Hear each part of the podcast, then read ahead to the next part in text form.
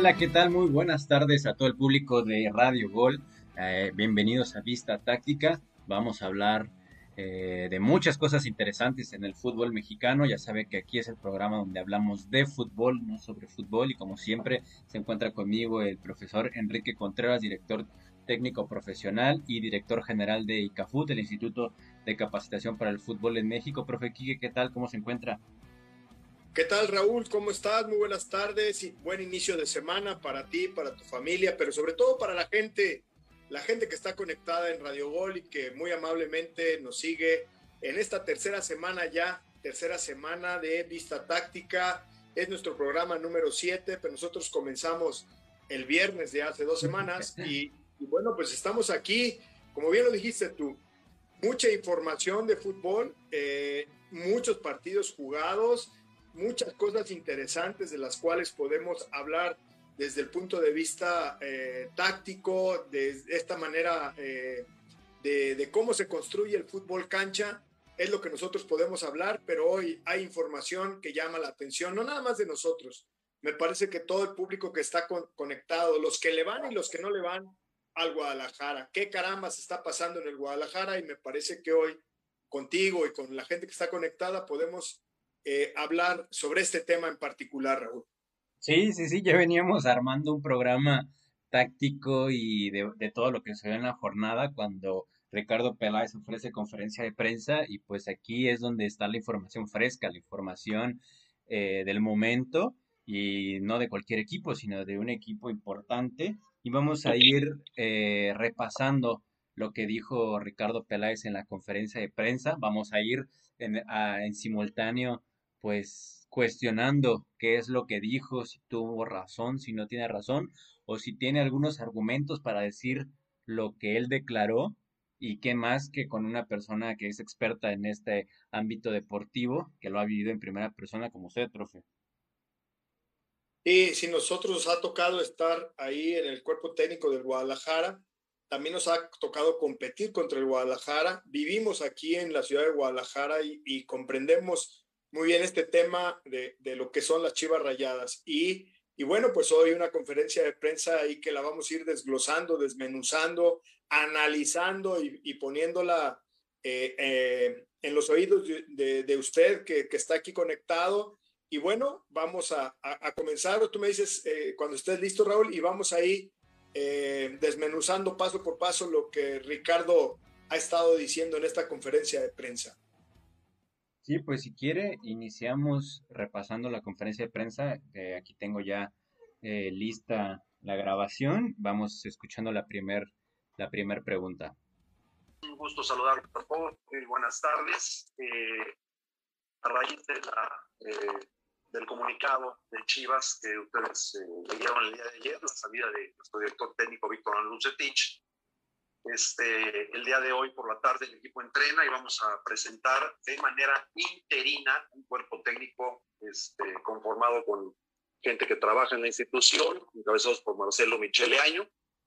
Eh, estará Francisco Robles, eh, que trabajaba en la sub-20, Tilón Chávez, ya tiene tiempo trabajando también en la institución, estará Héctor Quintero como entrenador de porteros, estará como preparador físico eh, César Andrade y Fernando Signorín. Entonces, eh, hoy por la tarde, en el entrenamiento, por ahí de las cuatro y media, nos acompañará nuestro presidente Mauri Vergara y este, e iniciarán los, los trabajos de este eh, cuerpo técnico interino. Le deseamos la, la, mayor de las suertes, por supuesto.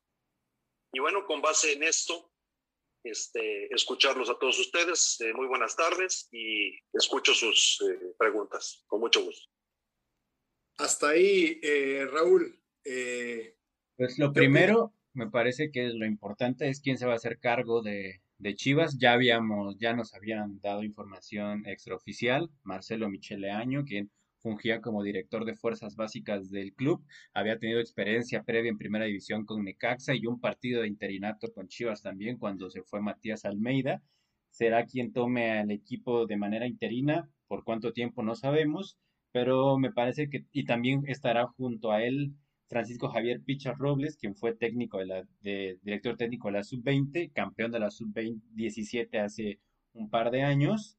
¿Y qué, qué, le dice este cuerpo técnico interino, profe? Pues eh, a mí me dice que hay gato encerrado, y voy por partes. El profesor Signorini es alguien que trabaja con Menotti. Y entonces a mí cuando me dices cuerpo, cuerpo técnico interino que pudiera ser un partido, yo no me vengo de Argentina a, a trabajar para un partido. Yo no entiendo esta, esta parte porque eh, si es un cuerpo técnico interino, Raúl, la, la institución tiene por lo menos 15 preparadores físicos dentro de la institución, por lo menos 15. Y te hablo institucionales, el que, el que trabaja en la, en la, o los dos que trabajan en el tapatío, eh, el que trabaja en la sub-18, el que trabaja en la, en la sub-16, el que trabaja en la sub-15, el que trabaja en la femenil, y así eh, te, puedo, te puedo decir. Tienen varias secciones y cada uno tiene un preparador físico que por ser de la sub-17 no quiere decir que sea menor, porque al final es un profesional y bien podría subir al primer equipo. y que además, fíjate, Raúl, eh, por eso estas incongruencias de Chivas. Se supone que, que Leaño era el encargado del fútbol juvenil, es decir, de, de todo lo que es fuerzas básicas. Entonces, como preparador físico, tendría que estar eh, el 1 y el 2, los mejores dos de toda la estructura en el primer equipo ahora la salida de, de Bucetich y todo su cuerpo técnico. Diríamos que sería Pichas. No, no, no, no, no. Hablando de Pichas, no. Yo estoy hablando del preparador físico. Ah, okay, sí, Signorini, es un cuate que trabajó con Menotti y es el que platicaba mucho al oído de, Leaño cuando Leaño era el chofer de Menotti ahí en Los Tecos. ¿Sí? Entonces, ahora resulta que para un interinato lo haces venir desde Argentina para que trabaje contigo para un partido. Entonces, no entiendo, ¿es interinato o están pensando en semanas y meses de trabajo? Punto número uno. Ahí lo dejo, lo dejo en la polémica y a ver si alguna de la gente que está escuchando el programa nos escribe para que, para que opine de este punto en específico. Número dos, eh, Francisco El Pichar Robles es un chavo que ha crecido en la institución y que ha estado desde categorías infantiles hasta hoy pasar con, con juveniles y con jugadores de alto rendimiento y que tiene un proceso natural de crecimiento porque él se ha formado como entrenador dentro de la institución eh, rojiblanca. Muy bien, es un acierto porque es un chavo que trabaja bien. Luego, en el caso de, del Tilón Chávez, como, como otro de los auxiliares de Marcelo, me parece que, esto es como cuando eh, Jorge Campos llegó con, con, con, el mismo La Volpe, ¿no? ¿Para qué llevan al Tilón? El Tilón estoy seguro que sabe más que Marcelo Michele Años. Sin embargo, no lo van a traer para las estrategias tácticas, lo van a traer para el manejo de grupo, porque el Tilón, el Tilón pues fue campeón ahí en ese equipo, pero además es un gran ser humano, es un tipo de un trato muy sencillo, muy fácil, es honesto, es responsable, es comprometido, pero también muy estudioso, ¿no?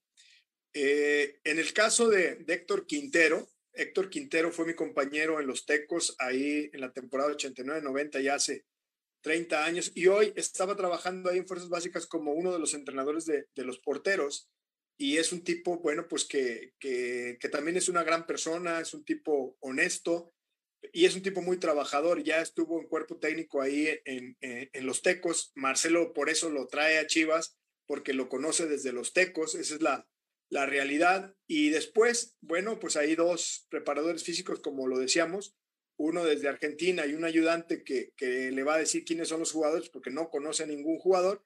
Y volvemos otra vez a lo que un amigo me decía, este es un, un paso que da Chivas primero, de cesar a un técnico y de poner a un interino sin planificación. Es decir, eh, se les ocurrió y hoy el único que sí sabía que, quería dirigir este clásico y que lo anhelaba, y lo, yo lo he dicho en semanas pasadas, es Marcelo Michele Año, porque es un tipo que sí estaba en la, en la estructura ahí como jefe de fuerzas básicas, pero que su deseo primario no era ese. Esa es la realidad. Su deseo primario y su máximo anhelo es dirigir al Guadalajara y no por un partido como él lo recalcó como ocho veces Ricardo Peláez, sino porque es un tipo que, que, que desea, desea dirigir al Guadalajara y estoy seguro que ya se lo manifestó a Leaño, digo, a, no a Leaño, a, a, a Vergara, a Mauri, y a Mauri también estoy seguro que le dijo, si ganas, sigues, Aunque hoy Peláez, y lo vamos a escuchar un ratito más, lo dijo como 20 veces, es un cuerpo técnico interino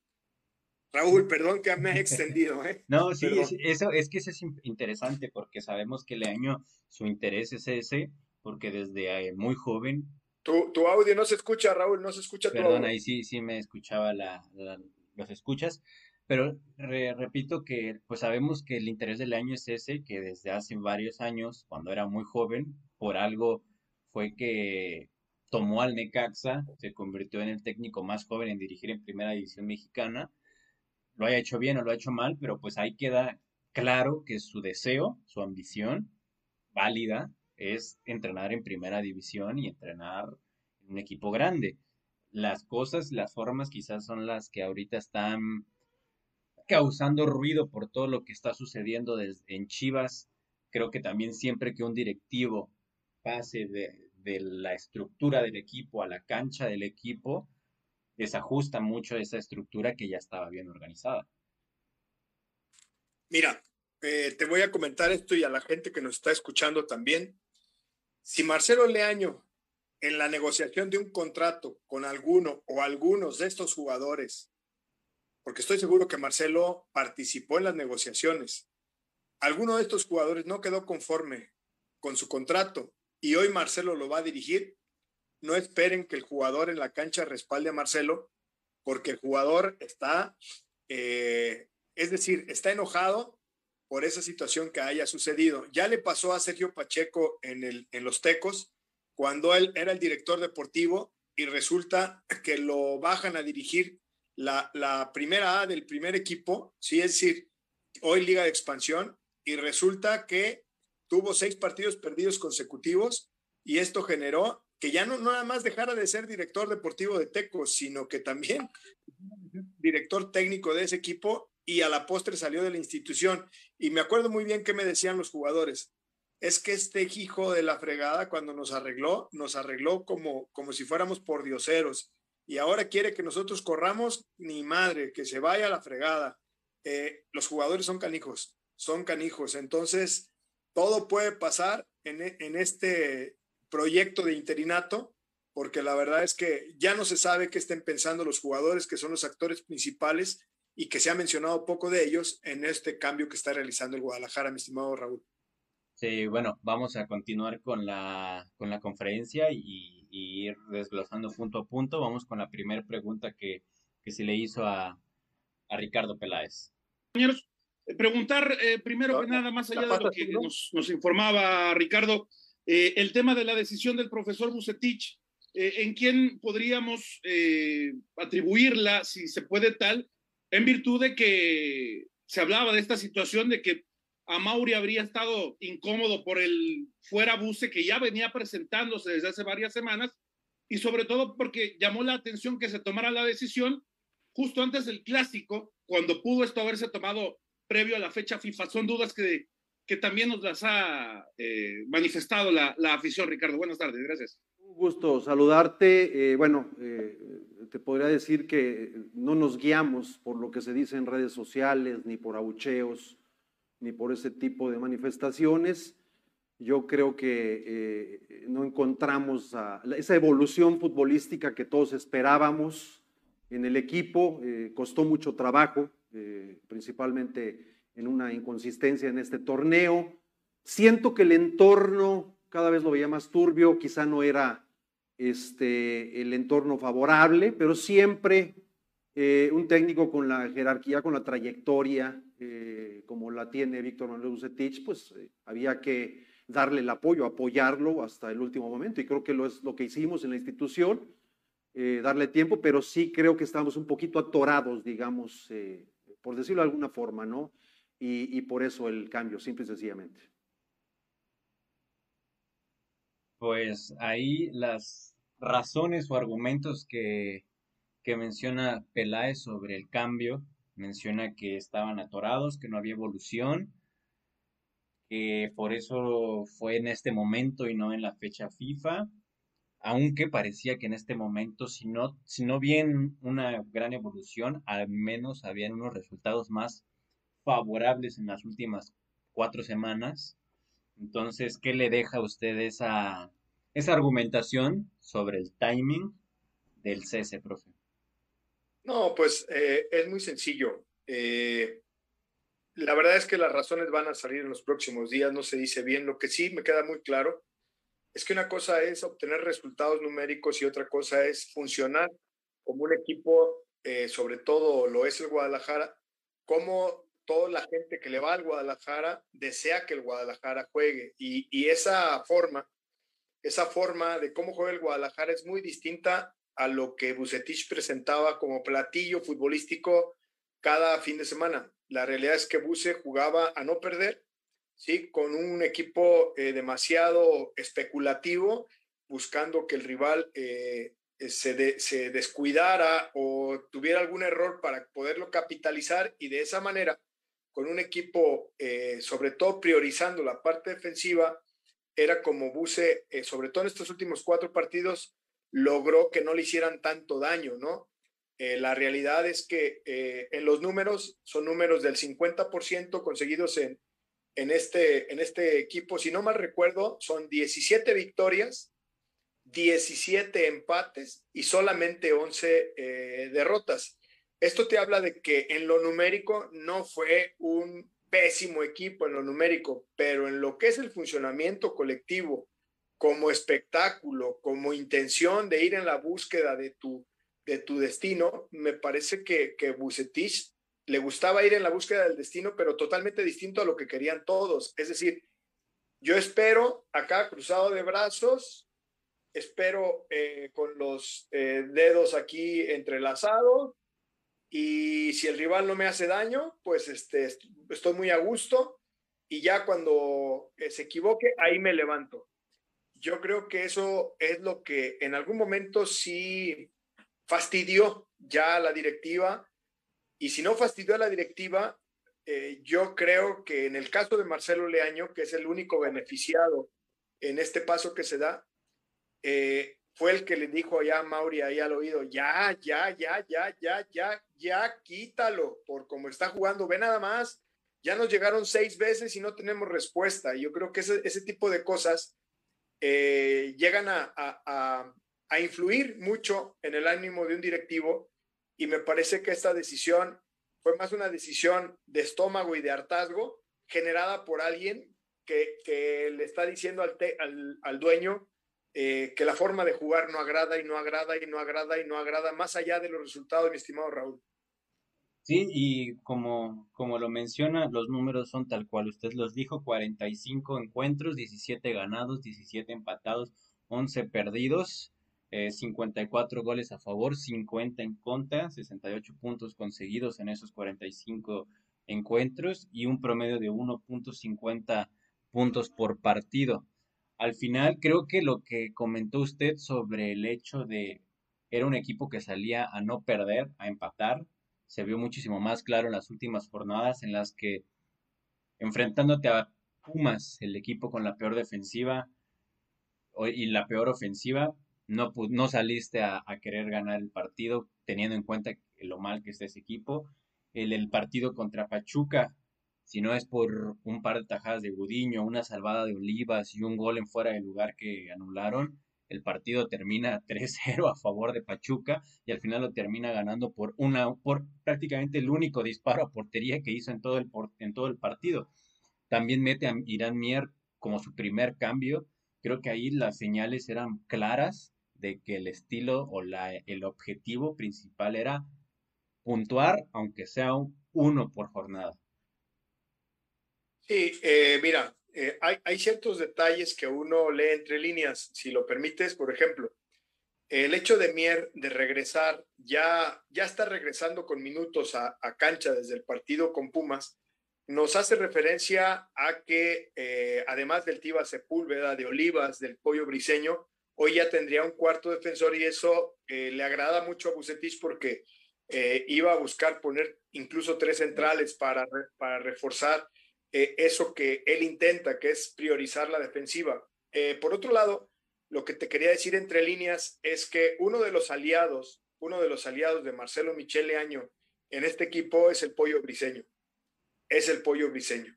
Y entonces, el hecho de que en este partido, como la vez pasada, eh, que, saca contra Pumas a, Briseño es porque ya tenía una tarjeta amarilla. Y en este partido también tenía otra tarjeta amarilla y por eso Buse, que está priorizando no perder, dice, no me puedo quedar con 10 jugadores, lo voy a sacar y además le doy minutos a Mier que ya está empujando fuerte para una titularidad.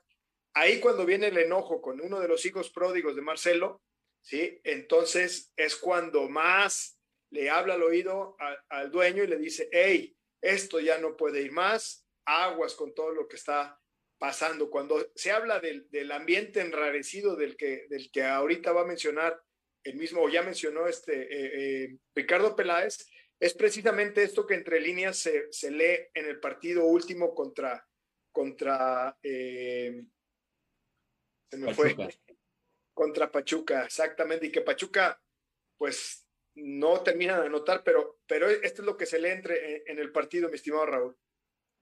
Y, profe, una última. ¿Cree que las, este, este, ese tipo de estilo, esa, pues, el ver que tu equipo sale a por un punto jornada a jornada, no es razón suficiente para, para destituir al técnico, sea quien sea, y, con, y viendo el, quizás la, ahora sí como lo dice Peláez, la poca evolución que ha tenido en los prácticamente un año y medio, dos años que ha estado al frente del equipo? es que está muy claro, eh, o sea, si en 50 partidos no te queda claro a qué juega el equipo y te das cuenta que no es ah, un equipo, que no es un equipo propositivo. Creo que, desde ahí el error es el haber puesto al técnico que ya sabes que a eso juega. Mira, vamos por partes. En la parte de Ricardo, más adelante le van a cuestionar eh, que si él tiene algo de culpa. Y yo digo, a ver, una de las cosas que, uno como entrenador debes de tener es plan A, plan B y plan C, al menos, Raúl. Y como director deportivo dice, es que nosotros no hemos hablado con nadie. Fíjate bien en lo que dice. No hemos hablado con nadie. Entonces, ¿para qué corres al técnico si no has hablado con nadie? Es que a mí me este parece que eso es más que nada política y no desajustar otros equipos, porque me, yo creo que por más que yo creería que Bucetich ya no, ya no estaba para Chivas, correr a tu técnico cuando no tienes a nadie me parece una peor decisión todavía. No, claro, a, eso iba yo. O sea, eh, es, es, pensar que las declaraciones de, de, Peláez nos hacen, él quiere hacernos ver como tontos, ¿no? De decir, oye, es que eh, la verdad es que, pues lo cesamos en un buen momento, pero no hemos platicado con nadie. Ay, güey, o sea, hiciste un hoyo, y no tienes con qué taparlo. Y luego dices, es un cuerpo técnico interino y traes a Signorini que lo trajiste de Argentina para un partido. O sea, no entiendo, hay un, hay un gato encerrado ahí. Y, sí, como bien dice, eh, hay un ambiente enrarecido. Y, y por otro lado, si tú ya ves los últimos 10 juegos, es decir, nueve jornadas que han sucedido, mi estimado Raúl, y te vas dando cuenta cómo trabaja el equipo, cómo afronta los partidos, con qué, con qué estilo, con qué, con qué formas, pues tú ya debes de tener desde hace como cinco partidos apalabrados por lo menos a tres, de que si se dan las situaciones, cuánto van a cobrar, a qué cuerpo técnico van a traer, eh, qué jugadores sí les interesan, qué jugadores no les interesan, porque esto no lo haces en una sesión de tres horas, Raúl, no lo haces en una sesión de tres horas. No, claro que no. Entonces vamos a continuar con la siguiente pregunta y desglosar todo lo que dijo, a ver si, si le encontramos la jaula al gato. Saludarte, Ricardo Peláez, un gusto, todos los compañeros también.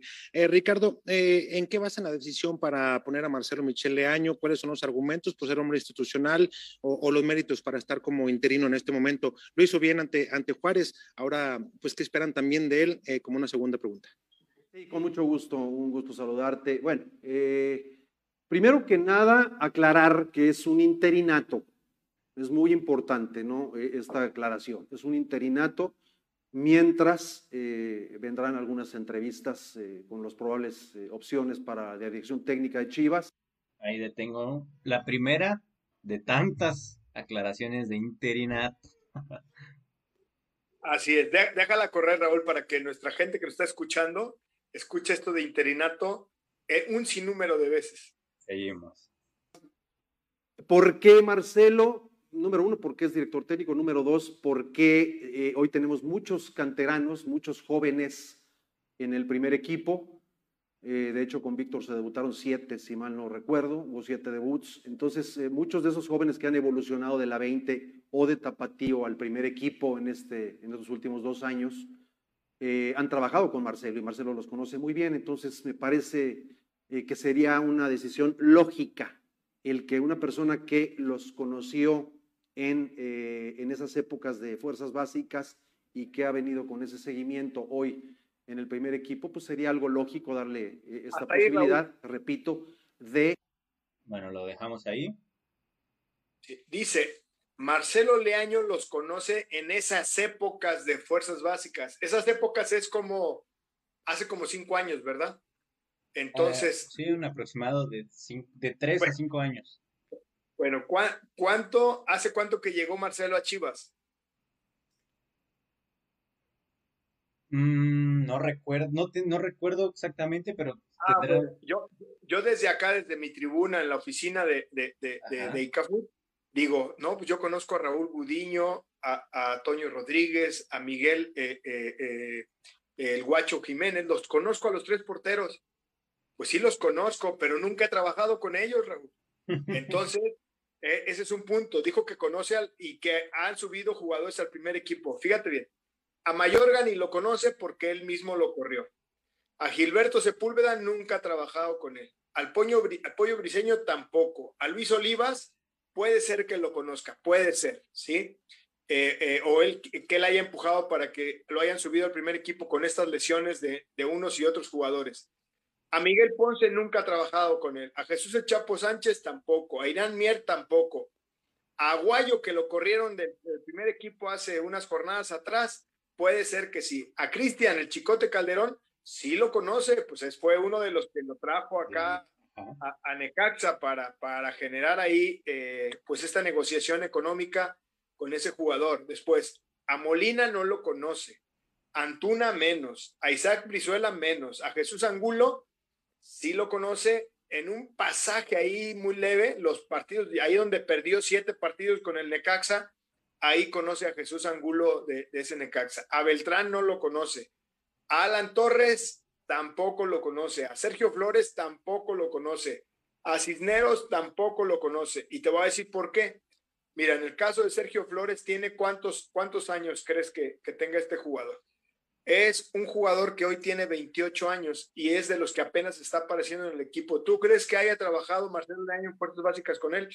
Claro que no. Estamos dando datos datos de los que ellos están diciendo, ¿no? A Huerta estaba en el Mazatlán, Ángel Saldívar estaba en el Monterrey, luego estuvo en Puebla, me parece, sí. y, después ahora. Eh, a Vega jamás ha trabajado con él, a Pepe Godínez tampoco, a Ronaldo Cisneros tampoco, a Oribe Peralta menos. ¿De qué de qué jugadores me habla Peláez que Marcelo ya los conoce, O sea, a ver, estamos hablando sobre lo que él dice, ¿no? Sí, no es que uno... No, no, lo estamos inventando, es lo que es la razón, la argumentación que él mismo, él mismo dio. Así es, así es. Pues vamos a dejarle ahí una más, a ver, Raúl, ¿qué más dice? A ver, continuamos aquí mismo. Interinato en el primer equipo. Gracias, Alex. Hola, Ricardo, ¿qué tal? Buenas tardes. Eh, preguntarte si al momento, eh, o más bien al, al a la hora de que se toma la decisión de cesar a, Bucetich, ¿tienes ya algún plan B o tienes vistos algunos perfiles o literal a partir de este momento vas a empezar a ver candidatos y también se habla mucho en el entorno de la posibilidad de Antonio Mohamed, de Jimmy Lozano. Quisiera saber si los... Eh, eh, Ahí lo paramos. Natalia León, nuestra compañera que, se ha capacitado acá en ICAFUT. Alumna ICAFUT. Sí, sí, sí, claro, y buena persona, pero además es investigadora. Fíjate bien. Esto es como un coche, Raúl, con sus cuatro llantas, normal. Y tú dices, ¿sabes qué? Esta llanta ya tiene un chipote y ya puede tronar. ¿Sabes qué? Párate ahí y quítale la llanta y ahora vamos a seguir caminando. Y entonces tú me vas a decir, oye, Quique. ¿y la nueva? Pues nos falta una llanta, güey. pues no es que la teníamos que quitar, güey. ¿Por qué? Porque va a tronar. Bueno, está bien, está bien, estoy de acuerdo. ¿Y ahora qué llanta le ponemos en lugar de esa? No, pues es que no tengo ningún plan. No, pues entonces no, no entiendo. Pues hay que seguir caminando con la que tiene el chipote. ¿Por qué? Porque no tenemos plan. O sea, no tenemos plan. Entonces, si queremos quitarla dentro de dos, tres kilómetros, hay que ir buscando dónde podemos comprar una llanta mientras, mientras seguimos caminando, porque no podemos parar. Una de las cosas que, que nos da la competencia en el fútbol es que no se puede parar. ¿Cómo vas a tomar una decisión de quitar un técnico si no tienes a con quién relevarlo? O sea, esto, esta decisión dicen que hablan de que no se habían dado las formas, es decir, que ya había un ambiente. Esto no sucedió hace dos días, esto sucedió desde hace 50 partidos y hoy no tienes un plan B, no tienes la llanta para cambiar la llanta del coche. Esto es lo que yo opino, mi estimado Raúl. Ahora vamos a ver qué nos dice Peláez. Continuamos con la pregunta de Nati y lo que dijo Peláez. Es, efectivamente los tomas en cuenta a, estos dos y si apenas vas a o si apenas vas a empezar a ver. Bueno, eh, hola Natalia, un gusto saludarte. Eh, eh, por un lado te digo que, que sí existe un plan B, por supuesto, que requiere tiempos y formas. Eh, he leído mucho sobre que ya me entrevisté con varios técnicos, eh, incluso hasta que ya nos arreglamos económicamente, y esto es una mentira total. No es cierto. Lo único que te puedo decir es que hemos respetado la, jerarquía y la trayectoria de Bucetich y de las instituciones, si estos técnicos opciones trabajaran en otras instituciones. Hasta el momento eh, creo que ha sido así porque genuinamente creímos en el proyecto. O sea, yo no puedo empezar a entrevistar técnicos cuando tengo uno en el equipo. Por supuesto que hay un plan B, siempre eh, lo conoce afortunadamente nuestro presidente, nuestro consejo directivo, pero eh, por respeto al técnico y por respeto a la institución donde pudiera estar trabajando alguna de las opciones que tenemos, no lo hacemos. Entonces, plan B sí tenemos y ahora vamos a iniciar con este interinato en el primer equipo, sin descuidar en ningún momento nuestros objetivos en el campeonato, en la liga que están intactos y o iniciando entrevistas con probables candidatos, este, eh, ya revisada incluso por nuestro presidente, por el Consejo Directivo.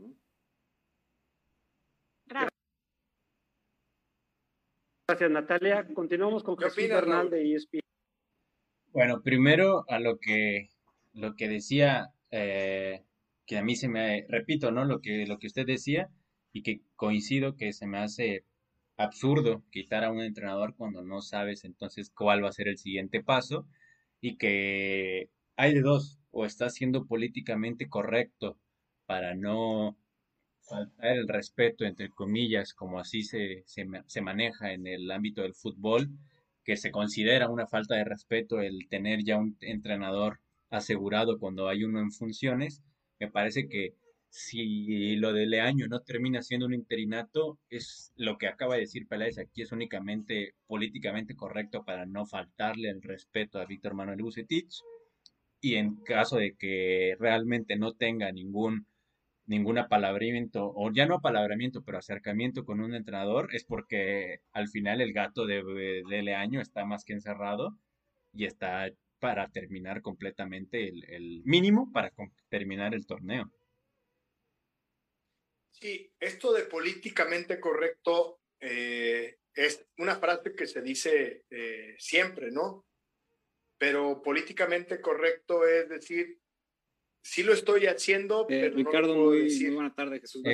Bien. Así es, eso lo estoy haciendo, pero no lo va a decir. Estoy mintiendo porque si lo digo, entonces le hago daño a la otra persona, entonces prefiero mentir. Tal cual. Para mí son esas dos opciones. O ya está Leaño para finalizar el torneo, o simplemente miente para no decir que corrió a Bucetich porque ya tiene a alguien más. Vamos a continuar con la, con la siguiente pregunta. Gusto saludarte. Eh, yo quisiera preguntarte, eh, hablabas de, del tema de, de, la de que no encontraron esta evolución en el proyecto de Bucetich. A mí me brinco un poquito que a lo mejor viendo también otros momentos complicados, decidieron aguantarlo y cuando tal vez numéricamente le había ido bien porque eran cuatro partidos sin derrota, se decide, se decide cortar. ¿Qué fue en específico lo que no les llenó para tomar la decisión cuando había aguantado ya cuatro partidos sin, sin perder, Ricardo? Eh, bueno, eh, se cortó un poquito la, la, pregunta. Este, si me la puedes repetir más concretamente, porque perdí un poquito la, el contacto. ¿Me escuchas perfecto? Sí, ahí te escucho muy bien. Gracias. Ah, preguntaba que, que hubo otros momentos, hubo momentos eh, complicados, turbios con Bucetich en el pasado y que hoy que llevaba cuatro partidos sin perder, los dos empates y los dos triunfos de local, toman esta decisión. ¿Qué es en concreto esa evolución que no encontraron? Que digo, bueno, numéricamente hubo una mejoría, pero ¿dónde fue donde no, no encontraron esa evolución que mencionaba Ricardo? Dije anteriormente eh, un poquito en el entorno, un poquito en, el entorno, eh, sin duda, y, y, decir también que es un director técnico con una gran capacidad, con una gran trayectoria, impecable, y que apostamos hasta donde se pudo. Realmente quise que funcionara, yo creo que todos pusimos de nuestra parte, jugadores, eh, eh, la directiva, este, ellos mismos en todo momento, siempre estuvieron presentes en los partidos de la entonces 17, en la 20, en expansión, con un gran interés realmente en, en buscar esta, esta evolución, ese crecimiento pero sí consideramos que en este último tiempo el equipo se estancó, se generó un entorno un poquito más eh, complicado y por eso se tomó la decisión realmente, ¿no? Pero un técnico de esa jerarquía, yo siempre he pensado que Víctor tenía que estar en Chivas eh, y, ahora se tomó esta decisión y vamos a, buscar las mejores opciones este, y, los objetivos están totalmente intactos.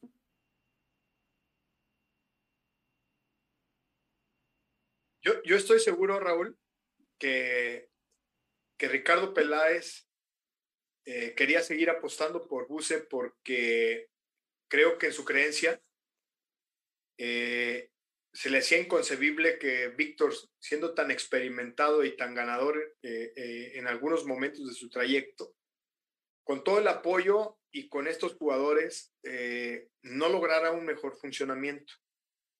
La realidad es que si nos damos cuenta de las palabras, él habla de, que inclusive valora esta parte de, que Víctor estaba metido, por lo menos en observación y de contacto cercano, con todas las categorías del club, con todos los entrenadores del club, porque Víctor así lo es.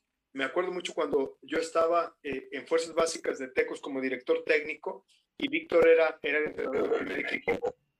En las juntas de los lunes eh, Víctor se presentaba con nosotros y preguntaba y opinaba y nos sugería y nos escuchaba. Entonces, Víctor siempre ha sido así, con ese estilo, y me parece que en el fondo, un tipo de entrenador que se involucre en todas las, categorías es importante porque, porque eh, motiva y porque además el conocer al talento que viene detrás también ya vas visualizando a quienes después dar una oportunidad. En ese sentido, Víctor, me parece que 10 puntos. Por otro lado, ¿qué me dejan las palabras estas últimas que decía Ricardo? Bueno, que no hubo fricción entre ellos, que Buse no se enganchó, a pesar de muchas cosas, yo creo que no se enganchó con ellos y que eh, esta situación obedece, insisto, al deseo, pero al deseo de hambriento de dirigir a Chivas por parte de Marcelo Michel y que estoy seguro que le pidió una oportunidad a partir del clásico y hasta la última jornada para decir, si no te sirvo, me voy. Pero a Mauri tampoco le interesa que se vaya Michel porque Michel también le pone unos billetitos a, la operación del equipo eh, eh, en el día a día. Interesante, vamos a seguir con la siguiente, que es una pregunta que sobre un tema que causó polémica en las declaraciones de Bucetich sobre los jugadores mexicanos. La declaración que da Víctor Manuel Bucetich, no, no en la afición, no, no en todo este entorno, sino quisiera preguntarte qué tanto influye en el vestidor esa, esa declaración que da Bucetich de, que estaba en desventaja. Eh, nosotros nos percatábamos en, en redes sociales que muchos jugadores incluso cuando aparecía algo sobre este tema, daban ahí un like, un me gusta. Es decir, ¿terminó por afectar dentro del vestidor, Ricardo? Mira, eh, eh, ya lo dije, el entorno quizá no era el más favorable, aunque el vestidor nunca, nunca se rompió, esa es la realidad.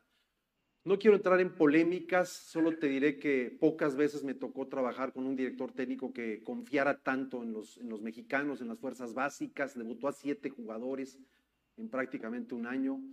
porque siempre fuimos muy claros con él realmente sobre la, conformación del plantel y la, y la apuesta por la cantera, ¿no? Y, se la rifó como pocos realmente. Eh, por ejemplo, no sé si haya otro director técnico en México que haya estado presente en todos los partidos de la sub-20, todos absolutamente, de la sub-18, viendo a Tapatío, incluso a la, a la, femenil también. Este, y eso lo hizo por, por, convicción. Así que lo que haya declarado o no, creo que ya pasó. En Chivas creemos mucho en los mexicanos y por eso esta, esta eh, iniciativa, esta política que, que perdura. Y en lo personal a mí me ha tocado eh, trabajar eh, en selecciones nacionales como director de selecciones en el 2002, como director deportivo en el 2014. Imagínate si no me ilusiona a mí trabajar con, con mexicanos. Eh, no hubiera yo aceptado este proyecto en Chivas, por supuesto que estoy aquí con una gran ilusión, con un gran compromiso. Es un reto apasionante trabajar con, con, con mexicanos. Tenemos una muy buena base y queremos tener mejores y lo estamos tratando de producir. Entonces todo esto es lo que te podría decir en relación a esa, a esa declaración eh, de, Víctor.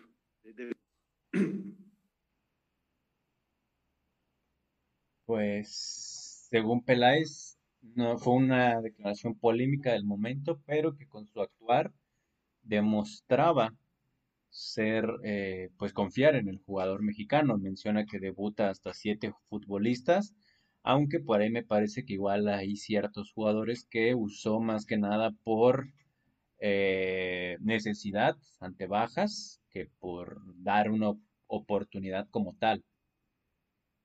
Y por presión del proyecto, ¿no? Eh, la realidad es que la intención sí es trabajar con los jóvenes porque es la manera más barata de llevar el proyecto, es decir, que tú vayas llenando huecos con gente de tu estructura y que los hagas madurar con el trayecto de los partidos.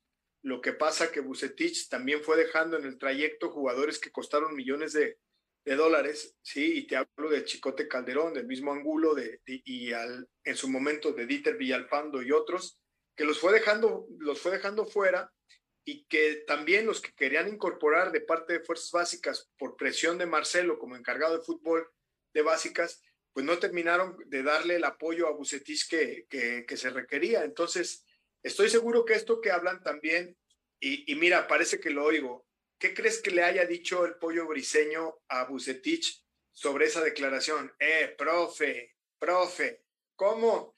¿Cómo que no confía en nosotros, profe? Si yo le gané un campeonato del mundo a los uruguayos y a los alemanes, profe, a mí, todos los extranjeros a mí me la persinan, profe. Yo se lo demostré, profe, cuando lo estuve enfrente, a mí me la persinan, profe. ¿Cómo dice eso, profe? Eso no lo diga, profe. Pero, pero estoy seguro que se lo dijo en plan de broma, en plan de broma. Pero también esas bromas, esas verdades en broma duelen, porque el pollo tiene, tiene razón. En el Mundial Sub-17, todos los extranjeros se los pasaron por encima. Incluso el Pollo fue uno de los jugadores trascendentales para aquel campeonato eh, del Mundial Sub-17. Entonces, hoy que le diga a su técnico es que ustedes están por debajo de los extranjeros, entonces el Pollo, estoy seguro que ahí cuando se estaba rasurando o cuando se está poniendo la calceta, le dice, eh, profe, tráigame a los uruguayos, profe, tráigame a los alemanes, profe, a ver cómo, cómo, a ver si, si se arrodillan ante mí, profe Seguro, Raúl, seguro. Sí, sobre todo que al final es un puesto en el que ya sabías que a eso te, te, atiendes, ¿no? Digo, no voy a decir si es o no una desventaja, me parece que es una limitante, al menos al momento de seleccionar jugadores. No creo que represente una desventaja, pero sí una limitante, ya cada uno podrá tomarlo como desventaja o no. A ver, Raúl, ¿Por qué es una limitante si desde que te, cuando tú estás firmando... Por eso, a eso es a lo que voy. Creo que es una limitante porque tu universo de jugadores se reduce, pero nada más por eso. Pero, tu universo, o sea, Sí, sí, sí, a eso, voy, que tu universo se reduce. Es una limitante nada más en la cantidad de jugadores disponibles, pero no en la calidad de los jugadores por los que dispones. Porque al final la calidad siempre la han demostrado. En cantidad sí, porque no puedes ir a escoger a otros demás. Y al final, ¿Por qué no vas por el Charlie Rodríguez, por ejemplo? ¿Por qué no vas por el a lo que voy, sí, por, ello sí, a lo que me refiero es el universo que tienen los demás futbolistas, los demás equipos es más grande. En cuanto a universo nada más, en, cal, en cantidad nada más, no en calidad. ¿tú crees que Gallardo valga más de 10 millones de dólares? No. ¿Y tú crees que Gallardo no es mejor que todos los zurdos que tienen la lateral Chivas? Actualmente, bueno, es que el nivel de Gallardo actualmente no me agrada, pero creo que sí. Y que, o sea, teniendo a Gallardo y a, y a Mayorga, tuviera los dos mejores laterales. Pero Gallardo es un jugador de Chivas, como me la pongas, y no vale más de 10 millones de dólares. ¿A qué, a qué voy yo? no vale, pero sí se lo venderían. Ok, está bien, está bien. ¿A, ¿A qué quiero llegar? Que con esos 50 millones de dólares o 40, los que hayan gastado, si tú le apuntas a los mejores jugadores mexicanos que están en el mercado mexicano, y Charlie Rodríguez es uno, y puede ser que, que el Chaca eh, Rodríguez sea otro para las laterales, que son cosas que le faltan a Chivas. Y también puedes apuntarle a, un mexicano. ¿Quién es, ¿Quién es a Montes, inclusive de Monterrey? Y se lo sacas. No, es que es innegociable. ¿Cuánto quieres por él? No, no, no, es que vale 14 millones de dólares. Ahí está, te lo compro. Porque y, y Montes no creo que sea tan innegociable porque aunque tiene proyección a Europa, acaba de renovar contrato y eso quiere decir que él mismo no tiene la, la tanta ambición de salir como si otros futbolistas que eh, esperan a que el contrato esté en, su último, en los últimos años o buscan una cláusula de rescisión baja, ¿no? Montes acaba de renovar con una cláusula de 15 millones, va a ser muy difícil que salga si no es a otro equipo de América. No, y, y, y, lo dices muy bien. Y por ejemplo, está el mismo, aunque sea del otro, del otro equipo, si se llevaron a Ramón Ramírez hace 20 años que no, y se llevaron a Osvaldo Sánchez hace 15 eh, años, que, que no te traigas a Henry Martin, que no te traigas a Henry Martin ahorita eh, este, para que engrose las filas de tu equipo, o que no vayas al Atlas y les digas, quiero a Jeremy Márquez porque es un jugador que está por encima de Angulo, por encima del mismo eh, Beltrán, que es un jugador de mucha proyección. y, no solo eso, profe. Sendejas venía jugando bien en, en Necaxa y venía de tu cantera. Por eso te digo, que tú, que tú comentes que, que estás limitado. Por eso digo limitado únicamente en número, en número, porque al final los demás equipos cuando no encuentran un mexicano, ¿qué hacen? Ah, pues volteo a otra de este lado y aquí encuentro otro más cantidad de delanteros, por ejemplo. No, pero no quiero, no creo que eso sea al final una limitante en cuanto a jugar bien. En número pudiera ser, porque tendrías que buscar más, pero de que lo encuentras, lo encuentras. Hay, hay equipos en, en, España, el Bilbao tiene a un universo más reducido porque ahí no es a un país, sino a una zona geográfica, a una región geográfica y aún así compite. Entonces yo creo que yo no lo veo de esa manera. Hay otro, hay otro detalle que es importante ponerlo en la mesa, ¿no? A veces uno, cuando es directivo, dices, oye, yo me manejo con ciertos promotores a los cuales, con los cuales genero transacciones y con otros no. Entonces, cuando ciertos jugadores no son de, de esos con los que tú estás acostumbrado a trabajar, ya no son elegibles para tu club porque, porque no puedes hacer negocio con ellos porque haces negocio con otros. Eh, esto también limita y esto también eh, orilla a que ciertos jugadores sean los únicos que puedan venir y que muchos otros no puedan venir. Esto nadie te lo va a decir en una entrevista. No, no, no. Es que yo sí lo quise traer. No, es que simplemente ni le interesó ir por él. ¿Por qué? Porque pertenecía a otro grupo de empresarios. No sé si me explico. En el fútbol, como en las empresas, hay intereses. Y entonces esto también permea al fútbol y por eso a veces a los equipos, y en este caso a Chivas, a veces no llegan aquellos que deben de llegar porque no están alineados dentro de los intereses de quienes manejan, en este caso, un equipo de fútbol como el Guadalajara. Totalmente de acuerdo. Vamos con la siguiente que se me hace interesante, ya van a ser las últimas. Eh, sobre el perfil del nuevo técnico y que aquí también me creo yo que desnudaría un poco lo mal que eligió al técnico anterior. Vamos a escuchar a, a, Peláez. ¿Qué perfil de entrenador buscan? Bueno, eh, eh, por supuesto, a ver, te platico, un gusto saludarte, Tomás. La, la, primera apuesta, como te dije anteriormente, fue con Tena, fue con Víctor, dos técnicos de experiencia, ambos técnicos con mucha experiencia ganadora y con buen manejo de grupo, grandes gestores. Y ahora, eh, eh, hoy vamos a, buscar un técnico quizá con un perfil eh, más joven, sin importar tanto si ha ganado mucho o no, pero con dos características principalmente, diría yo, ¿no? Que pueda potenciar a los jóvenes. Hoy tenemos un plantel en cantidad y calidad muy, muy joven, diría yo. Y un segundo punto, que su forma de juego apueste mucho más por la dinámica, quizá por la velocidad, por la explosividad y, que podamos, eh, que estos elementos nos den un poquito más de, de, eh, un mejor funcionamiento ¿no? dentro de la cancha. Entonces, eh, vamos a empezar a evaluar estas opciones. vamos a, continuar con este cuerpo técnico interino, tratando de cumplir nuestros objetivos. Estoy seguro que lo vamos a lograr con el compromiso de los jugadores, con el apoyo de la afición y tomando decisiones en corto, en corto plazo que nos eh, ayuden a cumplir estos objetivos. ¿no? Pues los dos puntos importantes me parece. El primero, dice que el perfil de entrenador, en cuanto al entrenador como tal, sería un perfil joven, que haga grupo y que no necesariamente tendría que ser un exitoso en este momento, sino que con proyección.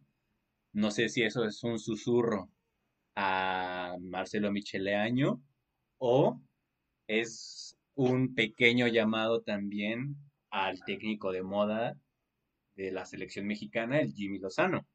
Segundo, menciona una idea de juego eh, dinámico, de velocidad y explosividad. ¿Cuáles podrían ser los nombres? Pues quizás esos dos que ya mencioné por lo que dijo de la juventud, pero también creo que al momento de decir que buscará un juego dinámico, veloz y de explosividad, supongo que este era el planteamiento que tenía desde, desde que llegó a Chivas y creo que ninguno de los técnicos que él ha puesto llenan ese perfil de explosividad, velocidad y dinamismo. Sí, la, realidad es que eh, Peláez no tiene el poder en Chivas como lo tenía en Cruz Azul, como lo tenía en América y en Comisión de Selecciones Nacionales cuando estuvo. La realidad es que hoy, eh, como es un tipo muy inteligente y muy hábil y con mucha experiencia en el manejo de los medios, las preguntas las contesta como más le parece ahorita y estoy seguro que detrás de las palabras que emite hay poca congruencia por lo que ya dijiste, Raúl. La verdad es que estoy aquí eh, yo observando los jugadores de los que habla y, por ejemplo, eh, los porteros no son porteros que sean de 20 años. Los defensas tampoco son defensas que sean de 20 años. Por ahí está eh, el Tiba Sepúlveda, que tal vez sea de, los más jóvenes junto con Olivas, pero después todos son arriba de los 25 años. Después en el medio campo, eh, Angulo es un jugador sub-23, el mismo Fernando Beltrán Alan Torres, pero después te dejo Carlos Cisneros, Sergio Flores, Isaac Vizuela, eh, el mismo eh, Molina, son jugadores que están rondando los 30 años. Eh, los delanteros, Antuna, Huerta, perdón, sobre todo Antuna y Vega, que son sub-23 junto con Godínez. Todos los demás, ya Oribe Peralta les, sube el promedio, ¿no? César Huerta, Ángel Saldívar, que son jugadores de 28 años y que, y que espérame, o sea, eh, en conjunto, el equipo va a tener un promedio por ahí de los 28 o 29 años en promedio, pero que me digan que este es un equipo jovencito, eh, difiero mucho, más bien es un equipo plagado de algunos jóvenes, algunos, y que no son titulares todos, y otros sí, eh, muy grandes, que tampoco no son titulares todos, pero que sí, algo que es una realidad, ya se nos terminó el tiempo, Raúl, es que es un equipo con talento muy irregular, es decir, que mentalmente no son estables y que también su directiva está mostrando justamente lo que los jugadores muestran en la cancha, inestabilidad. Eso es lo que muestra Chivas a lo largo de partido a partido, mi estimado Raúl. Y fue un, buen programa. Eh, este Ricardo Peláez nos, nos dio tela de dónde cortar en favor de toda la gente que nos está escuchando aquí en Vista Táctica en Radio Gol, mi estimado Raúl. Sí, sí, sí, la verdad que sí. Como usted menciona, me parece que el plantel de Chivas es lo que usted dice, irregular, aunque creo que tiene un potencial bastante alto, con ciertos futbolistas que usted dice están ya cerca de los 30 años, que, pero que te pueden dar quizás un par de años a buen nivel, con jóvenes que sí tienen un potencial aún muchísimo más alto, pero que deberían de saber tener, darles el contexto en el que son mejores, me parece. Y sí, al final me parece que vamos a ver una telenovela bastante interesante en las próximas semanas. Primero, en la cancha, viendo cuál va a ser el trabajo del año, si va a ser un cambio drástico y cómo lo va a llevar, cuáles van a, cómo va a ser el estilo y cuáles van a ser los resultados.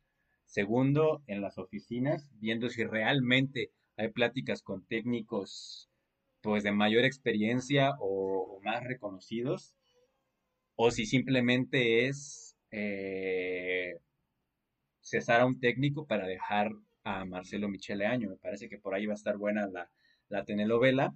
Vamos a ver en qué se desenlaza en las próximas semanas y aquí mismo vamos a ir analizando a Leaño, su desempeño tanto en la cancha como en lo que suceda fuera de ella. Pero eso lo haremos en los siguientes programas. Mucho un gusto estar nuevamente con usted, profe Quique. Ya sabe a toda la audiencia de Radio Gol que puede contactarnos, eh, escribir opiniones, quejas, sugerencias y cualquier mensaje que, que gusten a través de las redes sociales de Radio Gol, las redes personales de profe Enrique Contreras en arroba Quique Contreras 6 en Twitter, las redes sociales de ICAFUT, el Instituto de Capacitación de Fútbol, o el personal mío que es arroba Raúl Román 07. Profe Quique, nos vemos mañana y ahora sí, mañana hablando de Liga MX. Sí, como no, Raúl, te apuesto un, un, este, un desayuno a que Marcelo Michele Año va a dirigir todos y cada uno de los partidos que le restan a este torneo y si llegan a repechaje, a liguilla, lo que suceda, hasta el último partido. Te lo, te lo aseguro, te lo firmo. Un desayuno, donde diga. Mira, que yo, yo, yo creo lo mismo, así que mira, el desayuno que quede como pretexto nada más para volver a vernos. Bien hecho, Raúl. un gusto saludarte, un gusto saludar a toda la gente. Muchas gracias por su atención, a toda la gente de Radio Gol. Y ya saben, de lunes a viernes, 4 de la tarde, hora centro, 2 de la tarde, hora Pacífico y California. Un gusto saludarlos a todos por allá. Eh, Vista Táctica, Raúl Román, Enrique Contreras, anfitriones de este, de este programa para ustedes. Buenas tardes. Nos vemos, hasta luego.